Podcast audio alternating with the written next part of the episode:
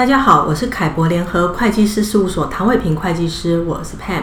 欢迎大家收听及订阅财税听凯博。今天我请凯博联合会计师事务所洪一伦经理啊，一起来跟大家说明一下，针对台湾民法要把成年的年龄下修到十八岁啊，这个部分在税务方面会有什么样的影响哦？那妹你好，佩你好，各位听众好。妹，我想请你先简单跟听众说明一下啊，台湾民法呢，如果把成年年龄下修到十八岁，那最主要的影响，呃，在税法上哦，会是什么呢？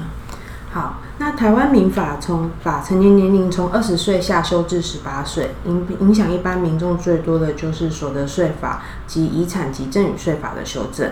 主要的影响就是免税扣除额的认定及计算，这部分会影响民众节税的权益，但税法会配合民法施行的日期，在二零二三年的一月一号起才适用。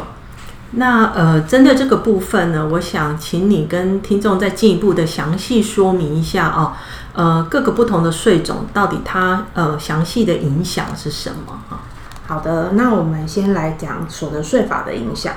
大家所知悉的受抚养亲属的免税扣除额这部分，在修正前，所得税法第十七条的规定是，纳税义务人的子女或纳税义务人及其配偶的同胞兄弟姐妹，需未满二十岁，或者年满二十岁，但因还在校就学、有身心障碍或无谋生能力者，可列举抚养扣除。但立法院已经通过将未满二十岁修正为未成年，满二十岁以上修正为成年。也就是说，在未来新制上路后，若纳税义务人原本列报抚养的亲属已经超过十八岁，而且没有继续念书，或有身心障碍或无谋生能力证明的话，他们就需要自行办理综合所得税的申报，不能再被列为受抚养亲属进行节税扣除了。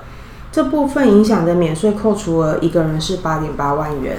呃，从刚妹谈起来哦，这个个人所得税，呃，可能免税扣除额会受到影响哦。可是呃，相对的，其实在个人所得税也有一些有利的地方哦。比如说在计算基本所得额哦，包括说像海外所得这些哦，那大家都知道，呃，像海外所得呢。呃，计入基本所得额之后，每一个申报户有六百七十万元的免税额。那过去呢，如果是未成年子女，也就是二十岁啊以下的，他就要并父母一起申报，那大家就共用一个六百七十万的免税额。可是，在这个民法修正之后呢，只要是十八岁以上啊，即使你未满二十岁。只要是十八岁以上呢，你自己就是一个独立的申报户，也就是说，你可以享有这个基本所得，包括像海外所得这些哦，自己个别哦，已经算是成年子女，就个别可以享受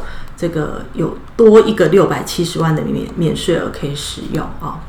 那刚刚妹还有提到遗产赠与税法的影响，这部分也请妹再说明一下好吗？好。那遗产及赠与税法的部分呢？以前在第十七条第一项规定，继承人为直系血亲卑亲属及受被继承人抚养的兄弟姐妹。修正前的规定是，如为未成年者，可按年龄具届满二十岁，每年增加五十万扣除额的规定。那修正后，目前是修正为距年满成年之年数。举例来说，继承人为十六岁。在修正前，因为距离年满二十岁还有四年，所以可以多扣除两百万的扣除额。未来在薪资上路后，因为成年年龄下修到十八岁了，这位继承人仅能多扣除一百万的扣除额，所以相关节税的权益反而会随着成年年龄下修而有所影响哦。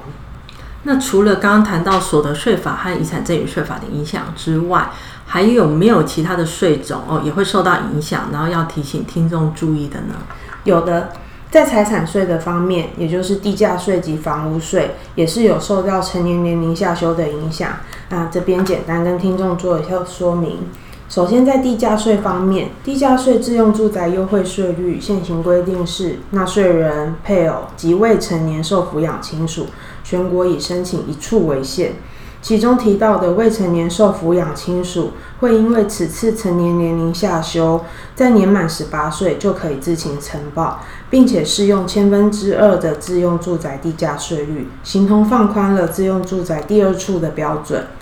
最后在，在呃房屋税的部分呢，现行的规定是纳税人、配偶及未成年子女，全国合计三户以内。可适用百分之一点二的自用住宅优惠税率。那此次成年年龄的下修，代表着子女如果年满十八岁就可以自行申报。这对于拥有超过三户房屋的屋主而言，是可以做提呃是可以提早规划我们资产配置的哦。哦，了解。那这样听起来哦，成年年龄的下修，虽然有些权益哦，一些抵税的权益会受到影响。可是呢，其实，在一些资产配置或节税操作，也有多了一些空间出来啊。那针对这个议题，大家可以参考凯博联合会计师事务所网站上面凯博观点的相关说明。有任何问题，也欢迎大家直接洽询凯博联合会计师事务所。谢谢大家今天的收听。